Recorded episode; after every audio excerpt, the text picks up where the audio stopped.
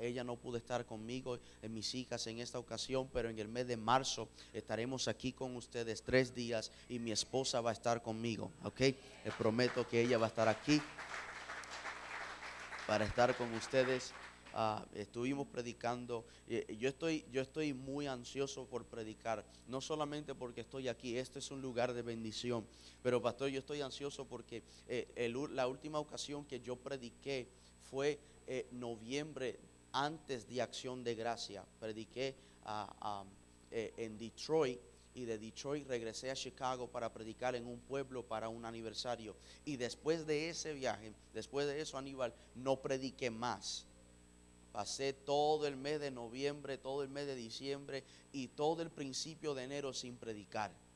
Entonces la semana pasada fue la primera vez que prediqué en casi un mes y medio. Yo estaba ansioso por predicar y, yo le doy gracias al Señor por las cosas que sucedió eh, eh, estando yo predicando la semana pasada en Detroit. Lo que nunca me pasó, lo que nunca me ha pasado, yo lo he visto suceder, pero nunca me había pasado eh, en mi tiempo ministrando. Estuve predicando en la misma iglesia en Detroit y y cuando terminé de predicar el, sábado, se me acerca una pareja y me toman de la mano, me dicen, siervo, nosotros queremos que tú ores por nosotros. Yo le dije, claro, ¿qué quiere? ¿Para qué estoy orando? Y me dijeron, bueno, después que tú terminaste de predicar, sentimos la convicción de Dios sobre nuestras vidas e, estamos viviendo juntos, pero no estamos casados.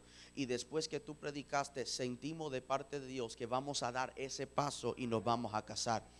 Yo dije, wow, gloria a Dios, le hice la oración. Después de eso regresé al hotel, me puse de rodillas, comencé a hablar con el Señor. El próximo día, Aníbal, hice una oración después de ministrar. Seis vidas vinieron al Señor, pero yo me enfoqué en ese, en eso.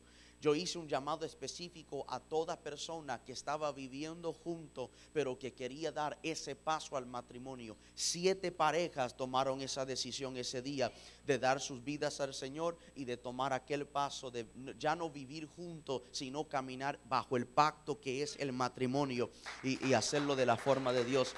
Así que Dios está haciendo cosas grandes, grandes, grandes con nosotros. Predicamos el jueves, ah, estuvimos viernes y sábado en un aniversario de 20 años de los pastores Márquez donde Dios ciertamente nos visitó. Una iglesia pequeña, pero Dios nos visitó de una forma sobrenatural. Eh, el viernes y, el sábado tuve la bendición de compartir con el pastor Concepción, que estuvo conmigo ayer, y después de aquí salgo para ministrar en la iglesia de él. Pero sobre todo estoy bien ansioso y, y muy honrado de poder compartir con ustedes. Ustedes tienen un lugar muy, muy, muy muy profundo en mi corazón. Cada vez que estoy por acá, aunque, aunque no los vea a ustedes, pero necesito ver a Martínez y a su familia, ah, por, lo menos pasar. Usted se dio de cuenta la, última vez que estuve aquí, yo, yo vine para despedir el culto, llegué yo, pero yo quería estar aquí con ustedes porque los amo tanto. Mi, mi amado, en la parte de atrás eh, eh, tengo material del ministerio, dos mensajes, uno que prediqué aquí que prediqué aquí, vamos a estar bien acerca de Pablo y Silas. Y también tengo otro mensaje en audio que es llorando pero terminaré cantando, que fue un mensaje que prediqué en un, en un congreso de jóvenes aquí en Tampa. Y, ese mensaje estaba, estaba predicando acerca de Ana, porque en ese mensaje y en el tiempo que yo llevo de vida he aprendido que muchas veces Dios entiende mejor las lágrimas que las palabras. Y muchas veces Dios permite que pasemos por momentos que nos hace llorar, porque aquellas lágrimas no nos están hablando a nosotros en el momento, pero nuestras lágrimas le está hablando a nuestro enemigo que aunque me dio, todavía estoy con vida. Así que yo quiero, yo quiero bendecir a dos personas. Yo quiero bendecir a alguien que eh, recientemente dio su vida al Señor. Habrá alguien aquí que recientemente dio su vida al Señor. Pastor, usted conoce mejor si hay alguien aquí que recientemente dio su vida al Señor. ¿Dónde tú estás? ¿Dónde, dónde tú estás? Alguien que dio su vida al Señor recientemente. Dale eso a Él. Amén.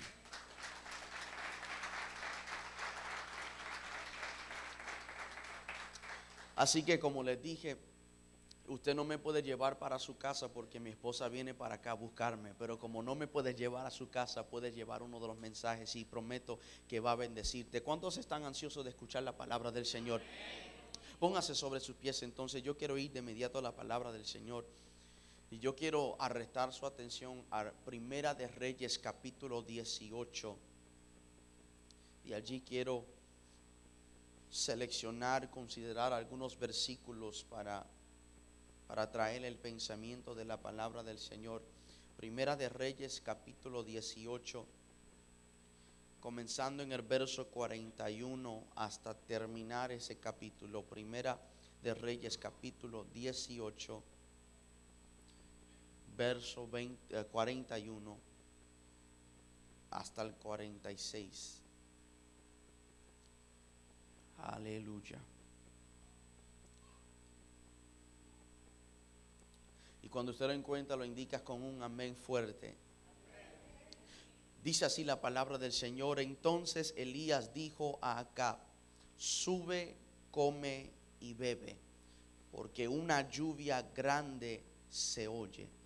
Acab subió a comer y a beber y Elías subió a la cumbre del Carmelo y postrándose en tierra puso su rostro entre las rodillas y dijo a su criado, sube ahora y mira hacia el mar. Y él subió y miró y dijo, no hay nada. Y él le volvió a decir, vuelve siete veces. Y a la séptima vez dijo, yo veo una pequeña nube como la palma de la mano de un hombre que sube del mar. Y él dijo, ve y di acá, unce tu carro y desciende para que la lluvia no te ataje. Otra versión dice, para que la lluvia no te detenga. Y aconteció que estando en esto, que los cielos se oscurecieron con nubes y viento, y hubo una gran lluvia. Y subiendo acá, vino a Jezreel. Y la mano de Jehová estuvo sobre Elías, el cual ciñó sus lomos y corrió delante de Acab hasta llegar a Jezreel Quiero leer ese último versículo de la nueva versión internacional para que puedas entender la esencia de ella. Dice, entonces el poder del Señor vino sobre Elías, quien ajustándose el manto con el cinturón, echó a correr y llegó a Jezreel antes que acá. Hasta allí la palabra del Señor. Señor, háblanos en esta mañana en el nombre de Jesús. Amén. Y amén. Puede sentarse en la presencia del Señor. Yo quiero hablar en este tiempo que estaré frente a ustedes con este pensamiento en mente. Prepárate para la lluvia. Prepárate para la lluvia. Mira a alguien que te quede cerca y dile, prepárate para la lluvia. Mira a otra persona y dile, prepárate para la lluvia. Mis amados hermanos, quisiera comenzar en esta, en esta mañana con una confesión. Y, esta confesión es que yo soy un amante a los libros, amante a los libros. Eh, cada vez que viajo, no importa dónde voy y para qué estoy viajando, siempre tengo que andar con un libro físico en mis manos y también en mi iPad cargo varios libros ya.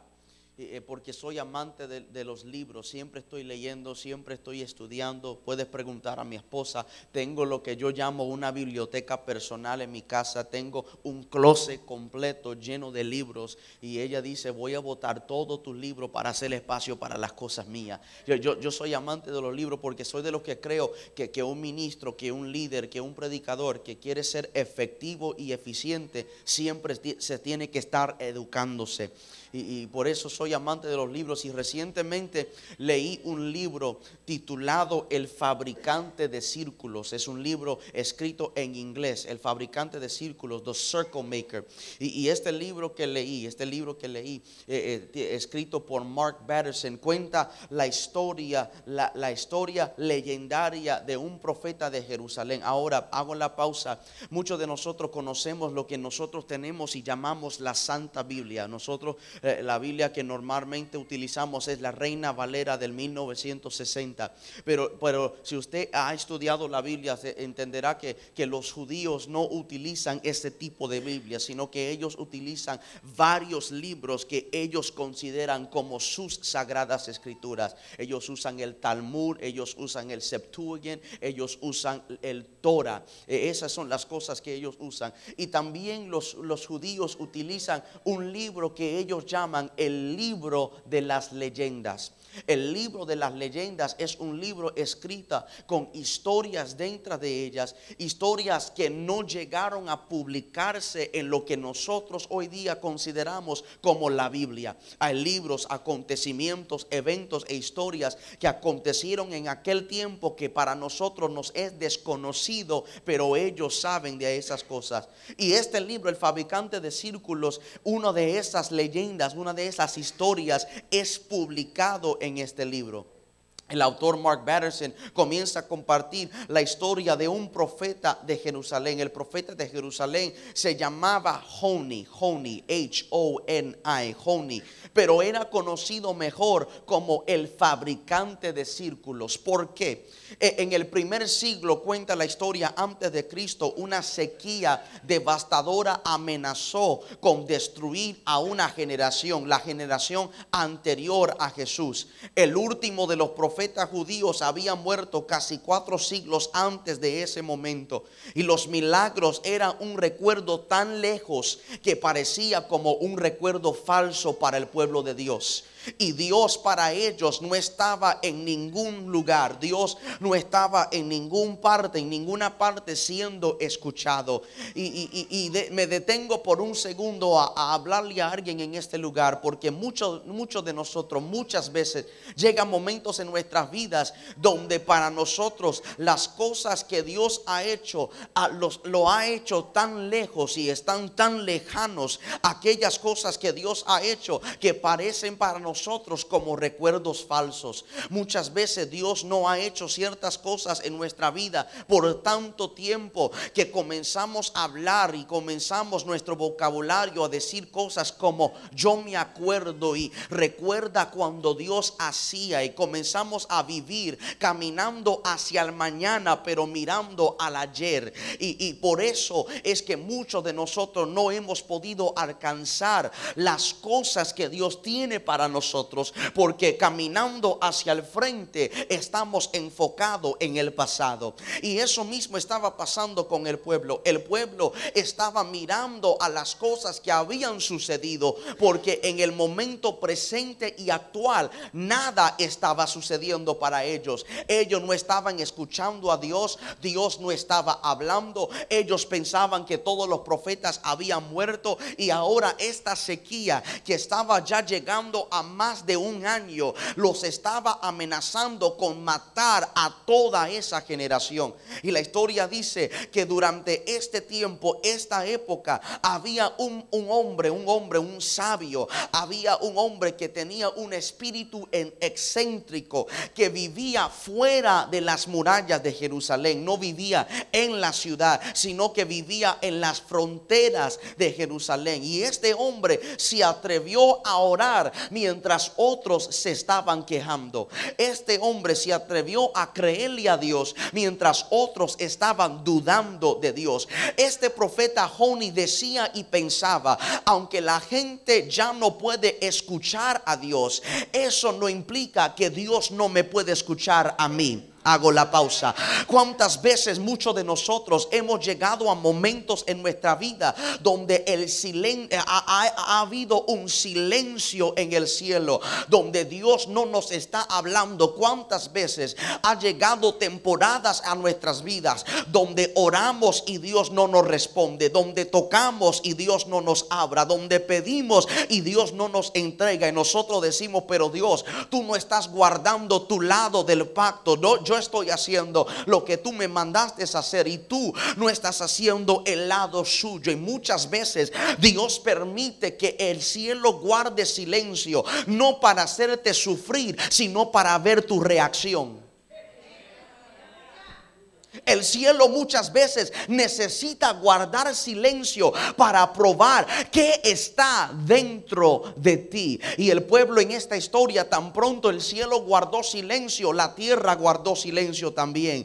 Y Dios le decía al pueblo, así nosotros no vamos a poder trabajar, así la sequía nunca se va a acabar, así ninguno de nosotros vamos a ver nada diferente de lo que hoy día estamos viendo. Pero el profeta Joni pensaba y decía, aunque no podemos escuchar a Dios, Dios me puede escuchar a mí. En palabras sencillas, y déjame decirlo de esta forma, mientras tu boca esté abierto, el cielo permanecerá abierto. Pero mientras tu boca se cierra, el cielo también se cierra. La, Biblia dice que el profeta Joni, la historia, perdón, dice que el profeta Joni, el profeta Joni, sin que nadie le pidiera nada, sin que Dios le hablara, Dios no le, le dio una visión, Dios no se lo mostró en sueño. Eh, no sabemos si fue Dios quien lo ungió como profeta o si él mismo se autoproclamó profeta. Nada de eso nosotros lo sabemos, pero sí sabemos que este hombre de fe decidió hacer algo diferente para cambiar el momento que ellos estaban viviendo. Y hace falta gente en este tiempo que hagan cosas diferentes para cambiar el ritmo de la vida en este momento. Muchos de nosotros no estamos viendo absolutamente nada de lo que hemos deseado. Y Dios te está diciendo, para ver resultados mayores tienes que hacer un mayor esfuerzo. Para ver cosas grandes tienes que hacer cosas grandes para, para llegar a lugares más allá. Te tienes que esforzar más allá de tus límites. La historia dice, la historia dice que este profeta Joni toma una vara que medía seis pies en su mano y se dirigió al centro de Jerusalén. Una vara de seis pies en su mano y se dirigió al centro de Jerusalén. Y cuando llega al centro de Jerusalén, rodeado de mucha gente, la gente estaba corriendo en el mercado tratando de solucionar el problema ellos mismos. Y mientras este hombre entra, la gente comienza poco a poco, ojo por ojo, fijarse en este hombre, porque este hombre tenía un porte, este hombre tenía una apariencia diferente y distinto. Ellos querían saber por qué este profeta ha venido para acá y por qué él tiene una vara de seis pies en su mano. La historia dice que sin decirle a nadie, el profeta seguía caminando, dirigiéndose al mero centro de la ciudad de Jerusalén. Y cuando llegó al centro de la ciudad de Jerusalén, tomó la vara en su mano y con la vara tocó la tierra y comenzó a dibujar un círculo en la tierra. Y la gente comenzaron a mirarlo como si, como si no estaba en su juicio cabal, como si había perdido algunos tornillos arriba la gente comenzaron a mirarlo como este hombre ya, su, su cerebro como que se le explotó. No, no sabemos lo que está sucediendo. La historia dice que este hombre, este profeta, comenzó a girar eh, eh, como, como, como una brújula de matemática. Comenzó a, dar, a dar movimientos circulares que, que, que, que tenía ritmo y que era metódico. Comenzó 90 grados, 180 grados, 270 grados, 360 grados. Y seguía dibujando ese círculo. Y poco a poco todo el mundo seguía mirándolo. Mientras el profeta seguía dibujando un círculo en la tierra. La gente le preguntaba, Joni, ¿qué tú haces? Pero Joni no le respondía. Seguía dibujando un círculo en la tierra. Y, y la gente decía, pero este hombre no sabemos lo que está haciendo. El secreto de Joni es que aunque escuchaba no respondía. Aleluya. E, e, él seguía dibujando el círculo porque él creía que Dios estaba a punto de hacer algo en la vida de él y en la vida del pueblo. La historia dice que cuando terminó de dibujar aquel círculo, él se puso en el centro del círculo y se tiró de rodillas en el círculo. Puso la vara en el suelo al frente de él y alzó su voz con toda la fuerza que podía encontrar y comenzó a clamar, Dios del cielo. Te juro por tu nombre que no me levantaré de este círculo hasta que no envíes lluvia.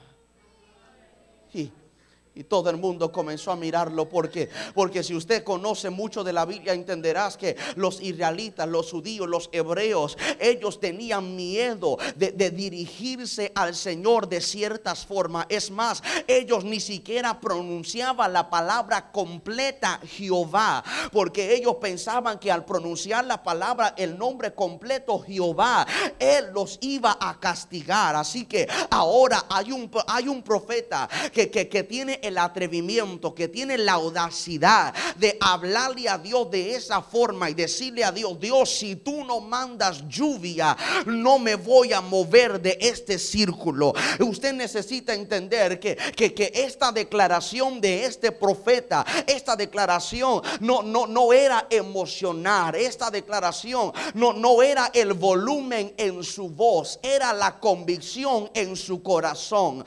No, no era lo que estaba diciendo era lo que estaba sintiendo. De allí venía aquella declaración. Y mientras todo el mundo estaba diciendo, este hombre está loco, Dios no va a hacer nada. Estamos pasando una sequía más de un año. Mientras sus palabras subían al cielo, lluvia comenzó a caer a la tierra.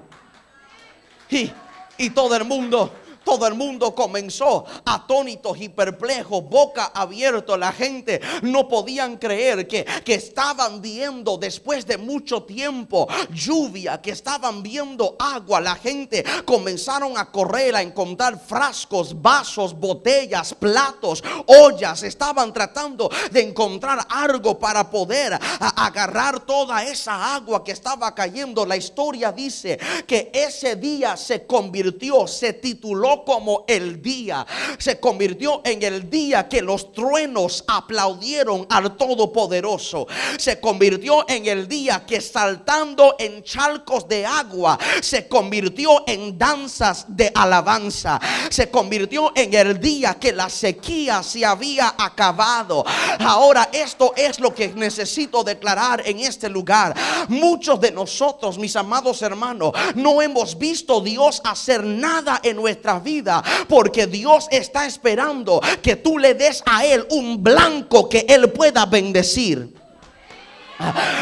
Dios, Dios está esperando que tú le des a Él un lugar donde Él pueda trabajar. Eh, eh, el profeta, el profeta le dibujó un círculo en la tierra y se puso en el centro del círculo y dijo, Señor, aquí es donde yo necesito la lluvia. Y dos o tres de nosotros, Dios me trajo a decirte que llegó el tiempo en la vida tuya de dibujar el círculo tuyo donde tú quieres que Dios te bendiga. Aquí hay gente que cuando el servicio se acaba, tú necesitas regresar a tu casa, pararte en la sala de tu hogar y comenzar a dibujar un círculo en la sala y decir, Señor, aquí yo necesito lluvia de bendición. Hay gente que cuando llegas al trabajo mañana te tienes que encerrar en tu oficina y comenzar a girar como un círculo y decir, Señor, bendíceme en este trabajo. Aquí hay gente que necesita llegar a su banco y aunque te parezca como un loco, darle una vuelta antes que metes tu tarjeta en el ATH y tú vas a decir, Señor, aquí es donde yo necesito que tú envíes la lluvia. Dios está buscando gente que tenga el atrevimiento de decir, Señor, no me muevo de aquí hasta que tú no me bendices. Dios solamente premia a gente que tienen determinación en su espíritu, como Jacob a decir, yo no me muevo hasta que tú no me bendices. Gente que son determinados en su espíritu, que dicen como Donde tú vas, yo voy a ir. Lo que tú hablas, yo voy a hablar. Donde tú adoras, yo voy a adorar. Si tú brincas, yo brinco contigo. Si tú corres, yo corro contigo. Pero hasta que tú no cambies mi vida, yo no me muevo. Cuando tus hijos se te ponen rebelde, en vez de gritarle, comienza a dar círculos alrededor de tu hijo. Y tu hijo va a decir, mami, tú estás loco. No, no estoy loco todavía, pero antes que me vuelvas loca, yo voy a creerle al Señor que Él va a tocarte con lluvia temprana y lluvia tardía. Habrá alguien en este lugar que se atreve por cinco segundos ponerte de pies y hacer un círculo. Porque Dios te dice así de rápido como tú viraste es así de rápido como voy a cambiar tu vida. Ah, lo voy a decir otra vez. Así de rápido como diste la vuelta, es como Dios le va a dar un giro a tu cuenta de banco. Dios le va a dar un giro a tu trabajo. Dios le va a dar un giro a tu familia. Tu matrimonio no se va a dañar si tú pones un blanco. Dios puede bendecir tu casa. Le hizo un círculo. Y la, la historia dice que mientras todo el mundo estaba corriendo alegres de aquella lluvia, atravesando el sonido de celebración, se escuchó una oración. El profeta todavía de rodillas en el centro del círculo el profeta mientras todo el mundo estaba celebrando, mientras todo el mundo estaba alegre de que por fin había llegado lluvia. Eh, el profeta comenzó a orar por segunda vez. Y esta segunda vez, él dice, Señor, gracias, pero no por tal lluvia he orado yo sino estoy orando por lluvia que llene cisternas, pozos y cavernas.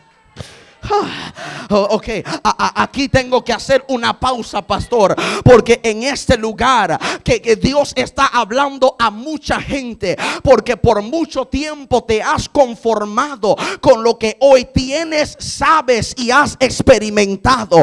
Cuando Dios te está diciendo, yo soy capaz de darte más y de manifestar lo mayor en la vida tuya. Muchos de nosotros nos hemos acostumbrado con los mismos cambios con los mismos salmos, con los mismos testimonios. El testimonio del año pasado es el mismo que contamos hoy, como si Dios no está en el trabajo de hacer nada nuevo y nada grande. Pero yo estoy buscando gente en este lugar que no están conforme con mediocridad. Yo estoy buscando gente que no están conforme con lo normal y con lo rutinario. Yo estoy buscando gente que quiera la gloria de esta casa que sea mayor que la primera. Yo estoy buscando gente que se atreva a creer a Dios, que Dios está a punto de desatar sobre esta casa una manifestación grande de las cosas que Él ha prometido.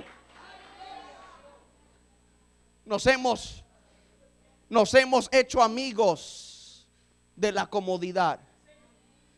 Cuando Dios dice, yo quiero cambiar lo bueno por lo mejor. Y si tienes lo mejor, yo quiero cambiar lo mejor para lo mayor. Porque Dios tiene muchas cosas más de lo que tú puedes imaginar, más de lo que tú hayas visto, más de lo que tú puedas alcanzar. Es más, Dios está a punto de bendecirte tanto que tú no puedas tolerarlo. Ah, me, parece que, que nadie aquí quiere eso. Dios bendiga a las cinco personas que dijeron amén. Pregúntale a Abraham. Abraham Dios le dijo a él, Abraham, hazme un favor, cuenta las estrellas si las puedes contar. Cuenta la arena si puedes contarlo. Así de grande yo voy a bendecirte. Y Abraham dijo, Dios, esto es mucho para mí.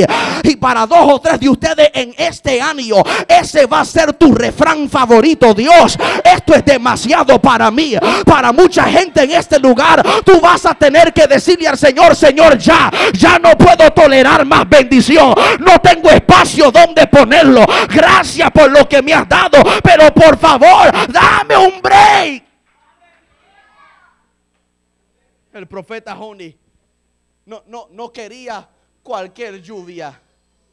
Él estaba creyéndole a Dios por lluvia de abundancia. Y, la historia, la historia dice que, que la aspiración de ese momento se convirtió en un aguacero torrencial.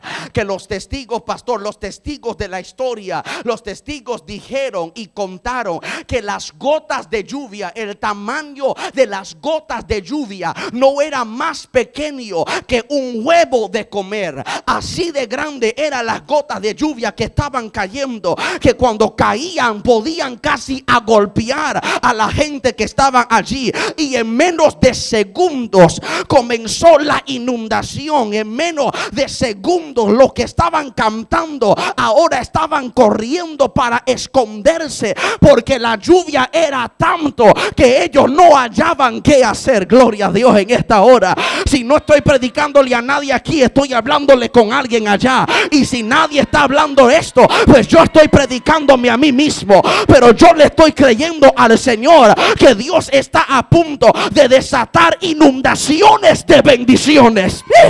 Aleluya. Yo, yo le estoy creyéndole al Señor que un aguacero torrencial está a punto de caer en este lugar. La historia, la historia dice que mientras todo el mundo estaba corriendo, todo el mundo se estaba escondiendo Aníbal. La historia dice que una vez más, todavía de rodillas en su círculo, estaba el profeta Joni orando. Y le dijo, Señor, gracias por esta lluvia. Pero tampoco estoy pidiendo esto. Ahora, Dios, si puedo refinar mi solicitud, lo que yo estoy pidiendo es lluvia de avivamiento.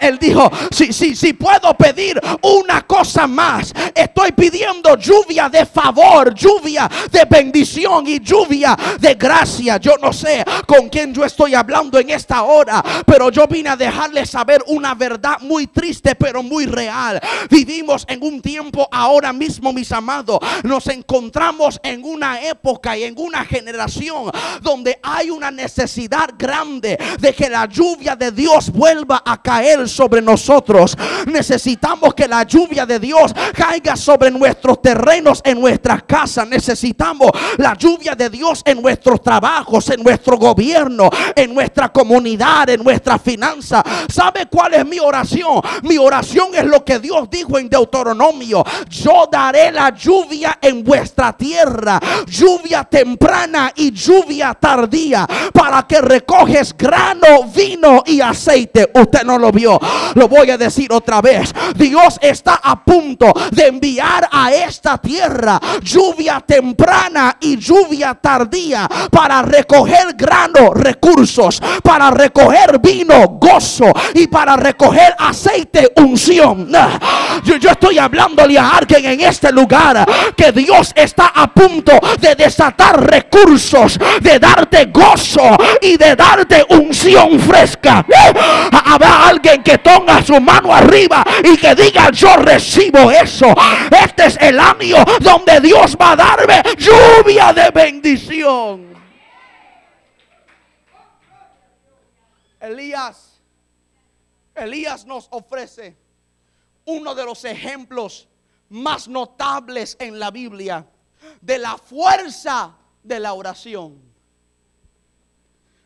Sus oraciones iniciaron y terminaron un periodo de tres años y seis meses de sequía. Hablando acerca de este evento, eh, como el evento de Elías en el monte, fue que Santiago se sintió inspirado a escribir, la oración eficaz del justo puede mucho no, no, no, no se detuvo Santiago allí, sino que él dijo, Elías era un hombre sujeto a pasiones semejantes a las nuestras. I feel like preaching. Y, y, oró fervientemente para que no lloviese y no llovió. Pero cuando oró otra vez, el cielo dio lluvia y la tierra dio fruto. Ven, ven, ven acá, ven acá. Lo, lo que Santiago nos está tratando de decir con ese pasaje de las escrituras a través del ejemplo de Elías, Santiago nos está diciendo que aunque somos personas limitadas, tenemos una fuente de poder ilimitado. Mm.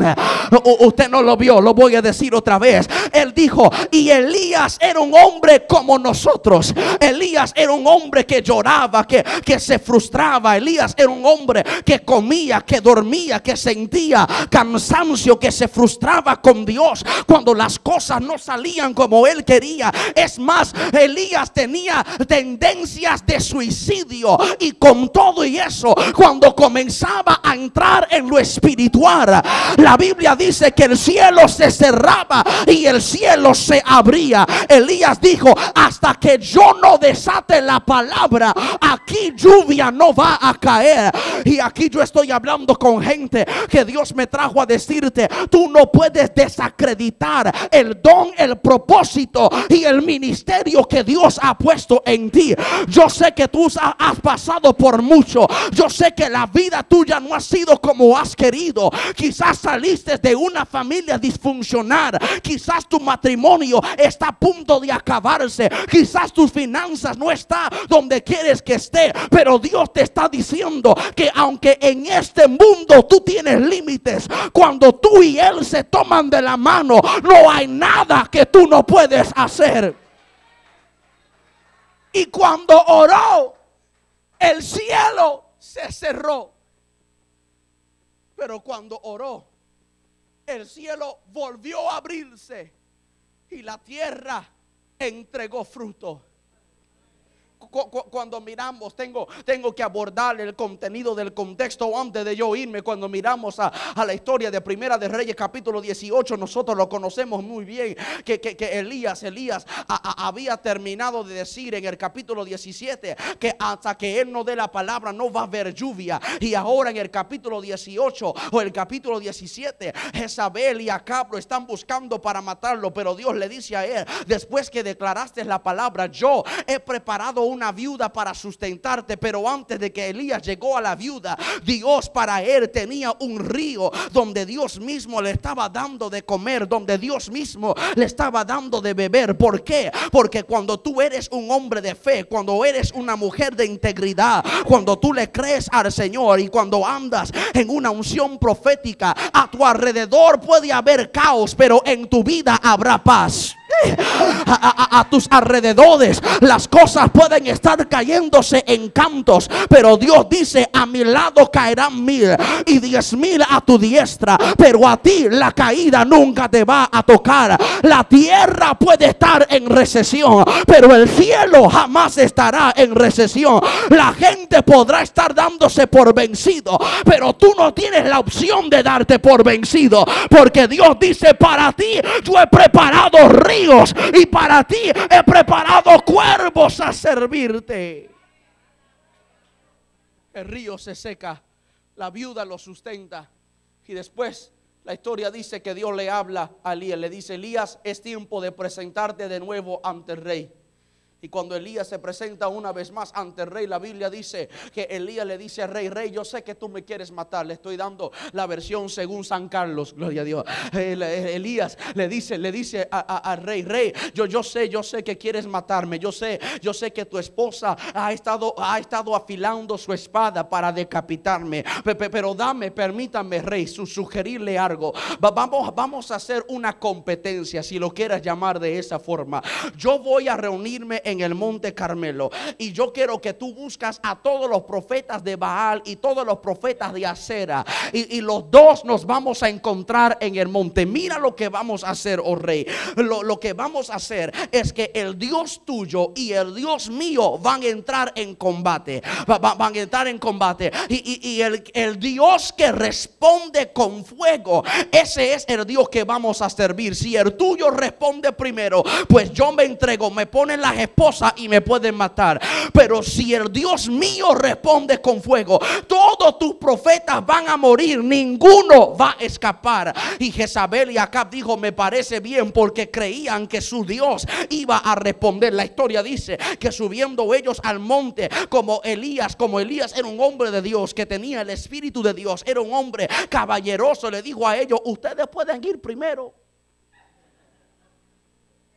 Y comenzaron ellos con sus ritos, comenzaron ellos a dar círculos, comenzaron ellos a cortarse, comenzaron ellos a gritar, comenzaron ellos a hacer sus palabras y a hacer su brujería y a hacer todas sus cosas. Y todavía nada le sucedía. Y ahora es cuando a, Elías le entra una actitud y un espíritu jocoso. Comienza a decirle a, a los profetas, quizás tu Dios está durmiendo, quizás está de vacaciones, quizás está atendiendo otros asuntos. Quizás no, no está a ningún lugar cerca. Quizás Él no puede escucharte. Y, los profetas creyeron lo que Él estaba diciendo. Comenzaron a cortarse más. Comenzaron a gritar más. Comenzaron a hacer un revolú. Hasta que Elías ya no podía tolerar. Él dijo, ok, antes de que se maten, déjame hacerlo yo ahora. La Biblia lo pone de esta forma. Elías dijo, ahora me toca a mí.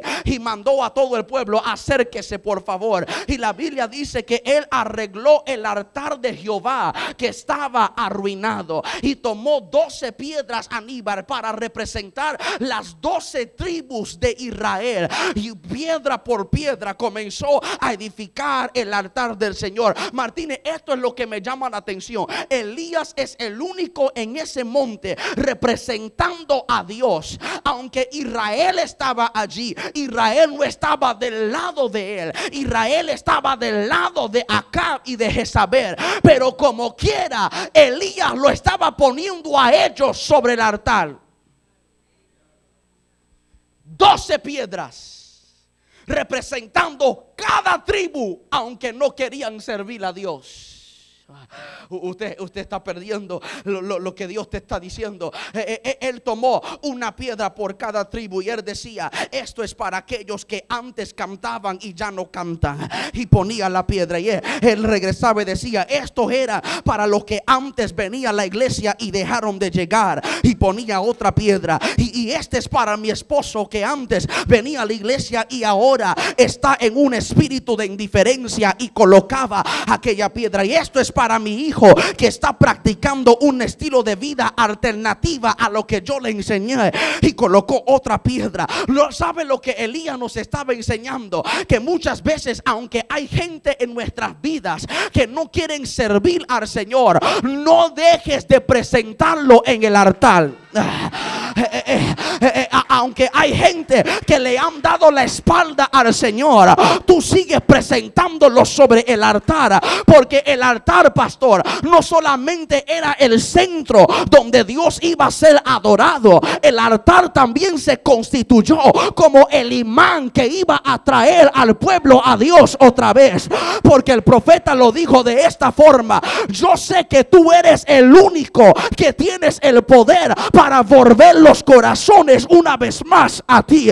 Yo puedo profetizar algo en un momento aquí en este lugar. Yo vine a declarar que toda persona que se fue de este lugar en este año van a regresar. Se va a desatar una gloria en esta casa que va a ser como un imán. Los que se han ido por rebelión van a regresar a casa. Los que se fueron por problemas van a regresar a casa. Los que fueron hirieros van a regresar. Dios sabe volver los corazones a Él. Y, qué fascinante. El profeta, después pastora de, arreglar el altar, manda al pueblo a, a crear una zanja. Y le dice a ellos, por favor, búsqueme agua.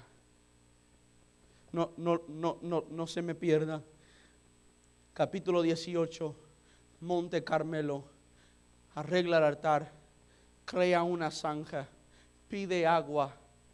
Cuando en el capítulo 17 profetizó una sequía. en el capítulo 18 está pidiendo lo que él mismo prohibió. E, e, en el capítulo 18 le está diciendo al pueblo, alguien consígueme agua, sabiendo que, que no había agua en ningún lugar. E, este hombre caminaba con una fe y con una certeza que aún en medio de sequía Dios tenía agua reservada. Uh, eh, eh, él andaba con una convicción de que aunque había una sequía alrededor, Dios todavía tenía estanques escondidos. Eh, él sabía, él sabía y le dijo a ellos, búsqueme agua. Y, y le trajeron, le trajeron, le trajeron cuatro cántaros de agua y lo pusieron encima del altar. Y después que pusieron los cuatro cántaros, el profeta le dijo, hazlo tres veces más. 12, 12 cántaros, 12 piedras, 12 cántaros de agua. Y, el pueblo comenzó a quejar porque estando en sequía no había mucha agua. Y ahora el profeta tiene el atrevimiento de pedir 12 cántaros de agua. Pastor, lo que el pueblo no sabía es que ellos mismos estaban sembrando en el aguacero que iban a cosechar. Ah, usted no lo vio, quédese aquí conmigo. El capítulo 18 en Monte Carmelo crean una zanja y ellos depositan el agua para después él subir a ese mismo monte y decir, Señor, aquí donde nosotros sembramos cántaro, ahora queremos cosechar nubes. Yo quisiera tener gente en este lugar. Eh, eh, eh, él dijo, lo único que tuvimos que invertir fue 12 cántaros. Y Dios nos prometió que si le entregamos a Él 12 cántaros, Él nos entregará una lluvia grande. Mm. Y aquí hay gente en este lugar que Dios me trajo a decirte, no, esto no es para todo el mundo, Aníbal. Pero aquí hay siete personas que muchas veces durante la hora de las ofrendas y el diezmo no, no se han atrevido a acercar al altar. Porque si podemos ser honestos, están pasando por una sequía económica. Pero Elías nos enseña que aún en medio de una sequía todavía podemos sembrar. I feel like preaching now. Eh, eh, eh, él le dijo, aún en medio de escasez todavía tú puedes creerle al Señor. Porque muchas veces Dios nos manda a nosotros a invertir en nuestro propio milagro. Y él le estaba diciendo al pueblo, yo necesito que me creas a mí y que braiga el agua. Porque ya yo estoy escuchando una lluvia que se está acercando. Y aquí hay gente que yo tengo que hacerle un anuncio celestial. Que aunque has estado en sequía, por cuanto has sido fiel en medio de tu escasez, ya se oye para ti que se avecina una nube grande que trae un aguacero. Porque en medio de tu enfermedad has orado para que Dios sane a otros. Dios me trajo a decirte, ya mismo se acerca tu nube de milagro. Porque has ayudado ayudado a otros mientras en tu casa has estado llorando. Dios dice, ya mismo viene tu nube de consolación porque me has creído en tu sequía. Ya mismo viene tu abundancia.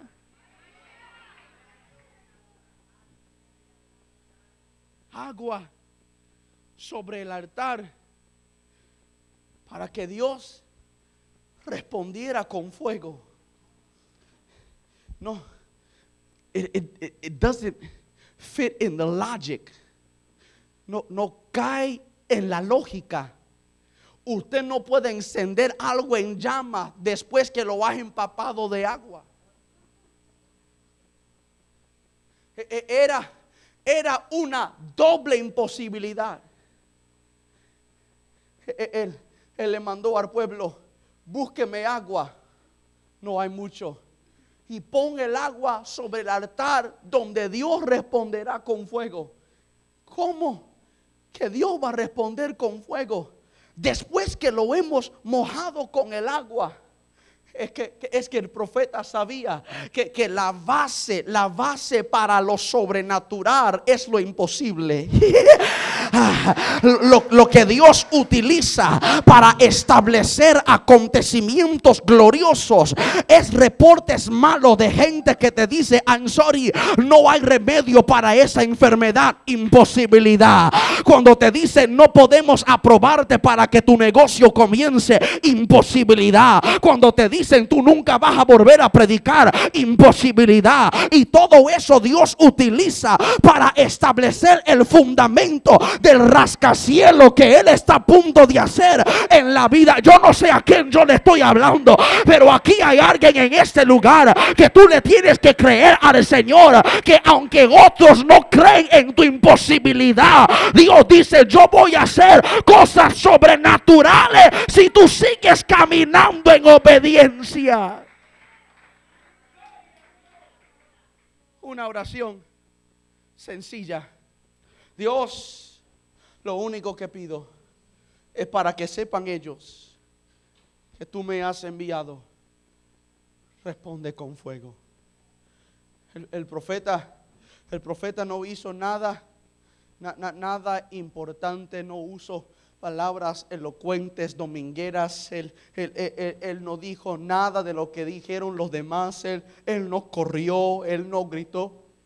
Del corazón dijo, Señor, yo estoy haciendo esto porque tú me mandaste a hacer esto.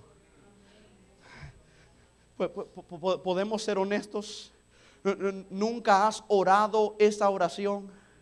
Señor, si, si yo hubiera querido, no estuviera haciendo esto. Pero yo estoy haciendo esto porque tú me dijiste que lo hiciera. Yo, yo- estoy hablando con cuatro personas en este lugar que, estás en la crisis que estás porque Dios te puso en esa crisis. Y ahora tú le estás diciendo Señor tú, tú no eres hombre para mentir ni hijo de hombre para arrepentirte. Si tú lo dijiste tú lo vas a ejecutar. Tú, tú vigilas sobre tu palabra hasta llevarlo al cumplimiento estando persuadido de esto que el que comenzó en mí la buena obra la perfeccionará hasta el día de Jesucristo. Jehová cumplirá su propósito en mí su misericordia es para siempre no abandone las obras de tus manos. Una vez habló dos veces he escuchado de esto que de Dios es el poder. Nunca has orado así Señor. Yo estoy aquí no porque quise porque tú quisiste pero yo te estoy creyendo que si tú me llamaste a esto tú me vas a sacar con mano poderosa de este lugar para que sepan ellos que tú estás conmigo y que tú eres real.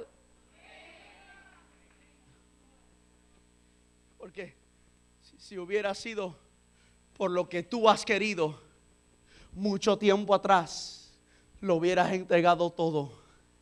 E- e- Ese es el problema con, con- con ser alguien seleccionado por Dios. Tú no tienes la opción de rendirte. O, o- peleas o peleas. O, o- trabajas o trabajas. O lo haces tú o lo hago yo a través de ti. Pero tú no vas a darte por vencido. E- e- Eso es lo que Elías estaba experimentando en ese momento. Señor, yo estoy en un aprieto. Este aprieto tú me lo pusiste.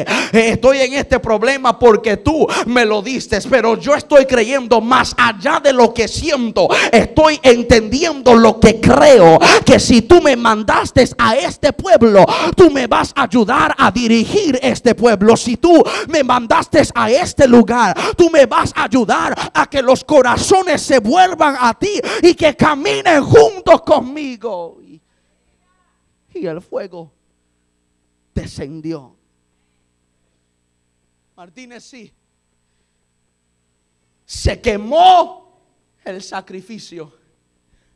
Y Dios se llevó el agua. Please, no, don't miss it. El agua que ellos pusieron, Dios se lo llevó. Y tan pronto Elías ve que el agua ya no está. Después que mata a todos los profetas de Baal y de Acera, sube al mismo monte. He was in the highest point of his ministry. E- e- Él está en la cúspide, en, el clima, está en, lo más alto. Todo el mundo está invitando a Elías ahora. Todas las iglesias quieren que Elías venga a su iglesia. Están llamando los pastores a otros pastores. Tú escuchaste de un tal Elías que hizo que fuego bajara del cielo. Elías estaba en su momento más alto y en su momento más alto desciende a su posición más bajo. Se tira de rodillas. En el momento más alto de su vida, él sabía, el único lugar donde puedo ir es tirarme de rodillas. Y se tira de rodillas y pone su rostro entre sus rodillas. Eh, eh, están conmigo, ¿verdad? Eh, estoy predicando bien, no me estoy dando de cuenta, estoy bien. Ok. Y pone su rostro en- entre sus rodillas. Ve, lo que dice la Biblia. Rostro entre sus rodillas. Yo, yo me acuerdo, yo me acuerdo cu- cu- cuando, cuando íbamos nosotros, cuando mi esposa estaba embarazada de, de- las dos niñas, Anaya y Amalia. Me acuerdo que cuando íbamos nosotros a, a hacerle los chequeos, we, we, we, and, and get the ultrasound, lo- lo- o los ultrasonidos. Y, cada vez que, mirábamos las imágenes, cada vez que mirábamos aquellas placas, aquellos fotos, siempre yo miraba eh, en el desarrollo de mi hija desde que cuando comenzamos a verla hasta que ya estaba a punto de salir, siempre ella estaba con su rostro en sus rodillas. Y Elías puso su rostro en sus rodillas. Y, y mi hija con su rostro en sus rodillas. E- e- ella no podía ver porque estaba oscuro. Elías no podía ver porque estaba mirando sus rodillas. Y, y- y aunque mi hija no podía ver, cuando yo hablaba, ella escuchaba y respondía. Y, y Elías con su rostro en sus rodillas no podía ver, pero estaba escuchando. Porque él dijo, escucho una lluvia grande que se acerca. Vela esto. Lo escuchó y lo habló. Usted no lo vio. Lo escuchó y lo habló. ¿Dónde está eso? Lo escuchó y lo habló. Romanos dice, la fe viene por el oír y el oír por la palabra del Señor. La vida y la muerte está en el poder de la lengua y el que la ama comerá de sus frutos. David dijo, creí por lo cual hablé. Y Dios nos está diciendo en este día que cuando Él comienza a comunicarte las cosas que Él va a hacer en tu vida, aunque no lo puedas ver, aunque los estés escuchando, necesitas declarar aquello que estás escuchando, vela, porque si lo escucho y lo declaro, cuando lo declaro, lo voy a ver. Ve- Vela la historia. Lo escuchó, lo declaró. Here it is. Y mandó al criado. Dime lo que ves. Lo, lo escuchó, lo habló y comenzó a, a ver. El criado se fue y se asomó y no vio nada. Regresó y dijo, profeta, no, no, no hay nada, no, no, no se ve nada. Y el profeta le dijo, hasta que tú no ves lo que yo estoy escuchando, no vuelvas. Y tu trabajo como hijo e hija de esta casa, tu trabajo como ministro, como líder de este lugar, es de ver lo que ese hombre de Dios está escuchando aunque él no lo esté viendo, pero Dios le está hablándole a él. Es tu trabajo de invertir en la palabra que él habló para que lo que él habló se pueda cumplir, para, para lo que Dios le esté diciendo a él y él esté declarando de este santo altar. Cuando yo lo oigo, yo voy a comenzar a verlo. La Biblia dice que el criado se asomó y comenzó a mirar. Fue la primera vez, no vio nada. La segunda, la tercera, la cuarta, la quinta, la sexta, la séptima vez. No podemos culpar al criado. Ya mismo me voy, prometo me voy. No, no podemos culpar al criado. Po- po- ¿Por qué? Porque él estaba haciendo lo que había escuchado. El profeta dijo, se oye lluvia grande. Y el criado estaba buscando nubes grandes. el profeta le dijo a él, se escucha una lluvia grande que se acerca. Y, el, y el criado pensando como un ser humano dijo, la lluvia solamente puede venir de arriba. Y si es lluvia grande, tiene que ser una nube grande. Y iba y lo único que veía eran nubes pequeñas. Y decía, eso no puede ser. Y, volvía y, nubes pequeñas. Esto no es lo que Dios me dijo. Y, regresaba. todavía no había crecido esa nube. Me imagino que el siervo se decía, esto no es lo que Dios me dijo. Dios me dijo, a través de mi Padre, lluvia grande. ¿Por qué estoy viendo nubes pequeñas? Nunca te has sentido así, que cuando Dios te dice voy a hacer cosas grandes contigo, lo único que comienzas a ver son cosas pequeñas nunca le ha sucedido que Dios te dice, yo voy a hacer cosas grandes con tu ministerio y solamente predica tres veces al año. No, no, nunca le ha pasado que, Dios te dice, voy, a hacer cosas grandes en la vida tuya y lo único que sucede es que comienzas a orar cinco minutos más. No, nunca, nunca le ha sucedido que Dios te está hablando de grandezas y lo único que estás viendo son cosas pequeñas. El criado dijo, esto no puede ser lo que Dios me habló. No, no solamente el criado estaba mirando el tamaño equivocado, estaba mirando en el lugar equivocado. Porque comenzó a mirar arriba, porque pensaba, las nubes solamente vienen de arriba. Hasta que la última vez, lea su Biblia por favor, la Biblia dice que le dijo, Elías, ahora veo la nube es una nube pequeña, pero está subiendo del mar. El, el, siervo estaba mirando arriba porque le habían dicho a él, nube grande, lluvia grande, nube grande, lluvia grande, cielo, nube, lluvia, cielo grande, nube grande. Y todo el tiempo era una nube pequeña que estaba saliendo del mar. Y cuántas veces nosotros no hemos visto lo que Dios está haciendo en nuestra vida, no porque Dios no lo está haciendo, sino porque estamos enfocados en lo equivocado. ¿Cuántas, cuántas veces no, no hemos visto lo que Dios nos ha hablado? No porque Dios no lo está haciendo, Dios lo está haciendo, pero no lo está haciendo como tú lo pensabas que Él lo iba a hacer. Eso era el problema con Israel, aceptar a Jesús, porque ellos esperaban a un rey que iba a destronar a ese reino cuando vino un hombre sensible solamente predicando un reino venidero y no podían aceptarlo porque no estaba haciendo lo que Dios dijo como ellos pensaban que él lo iba a hacer. ¿Qué pasa cuando Dios hace las cosas como él dijo y no como yo pensaba? Todavía puedo aceptarlo. El siervo no sabía que Dios no hace las cosas cuando queremos y cómo lo queremos. Dios hace las cosas en su tiempo y a su manera, porque todo lo que se hace grande tiene un comienzo pequeño.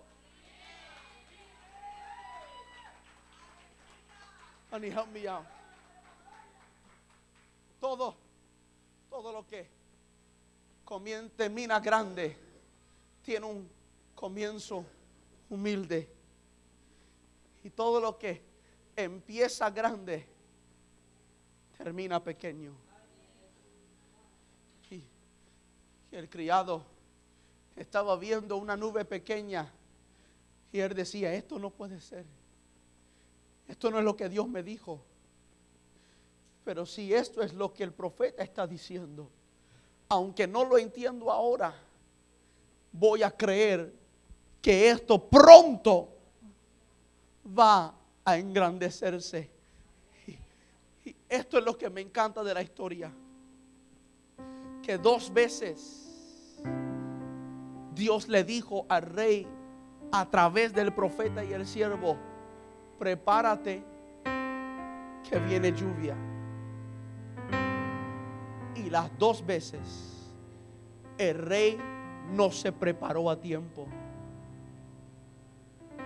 Porque tu Biblia dice que estando él preparándose, ya la lluvia venía. Yo no esperé hasta que el doctor me entregara a mi hija por primera vez para mirar al doctor y decir, se me olvidó conseguirle ropa a la nena.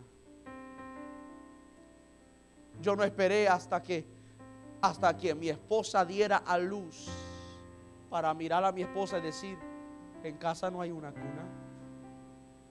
Cuando recibí la información de que venía algo para nosotros, en ese momento comencé a prepararme comencé a, buscar otra casa, comencé a ir a las tiendas y a seleccionar la cuna que queríamos, la ropa que queríamos, comprábamos ropa pequeño y ropa para cuando creciera. ¿Por qué? Porque yo quería estar preparado para cuando llegara la promesa y no llegar la promesa y yo no estar preparado. Y, yo estoy hablando con gente en este lugar y te estoy diciendo, yo sé que Dios te ha hablado de algo y no lo has visto. Porque Dios está esperando que tú te prepares primero para luego manifestar aquello que Él te ha prometido. Porque lo más peor que Dios te puede hacer es darte algo que tú no estabas preparado para recibir. Estando en esto, el cielo se oscureció el rey se fue. Y Elías amarró el manto con el cinturón. Y comenzó a correr. Y tu Biblia dice que Elías llegó a Jezreel antes. Por favor, no pierdas la esencia, no, no pierdas el hilo. El rey recibió dos mensajes de anticipación. El rey estaba en carro de a caballo y Elías en el monte orando y a pie. Y cuando la lluvia se manifestó, Elías salió corriendo y llegó a la ciudad antes el rey. El rey en carro, Elías a pie y Elías llegó antes que el rey. Tú sabes por qué el enemigo te ha lanzado una guerra tan grande en este tiempo. Sabe porque tu vida está bajo tantos ataques. Porque aunque no tienes los recursos que otros tienen, aunque no tienes la capacidad que otros tienen, aunque no tienes las conexiones que otros tienen, tú llegaste primero. Aunque otra gente han logrado muchas cosas, Dios dice lo que para ellos le tomó siete años, para ti lo hago en siete meses. Lo que para otros le tomó doce años para suceder, para ti lo puedo hacer en tres. Elías a pie, el rey en carro y Elías llegó primero. En este lugar concluyo que hay alguien en este lugar que si hay una palabra que Dios va a lanzar sobre tu vida hoy en esta tarde, es la palabra avance. sobre la vida tuya, Dios está a punto de avivar, de avanzar, de, de aligerar las cosas que Él iba a hacer en la vida tuya. Tú pensabas que iba a tardar, pero Dios dice no, llegará más pronto de lo que tú esperabas. Ponte sobre tus pies, iglesia.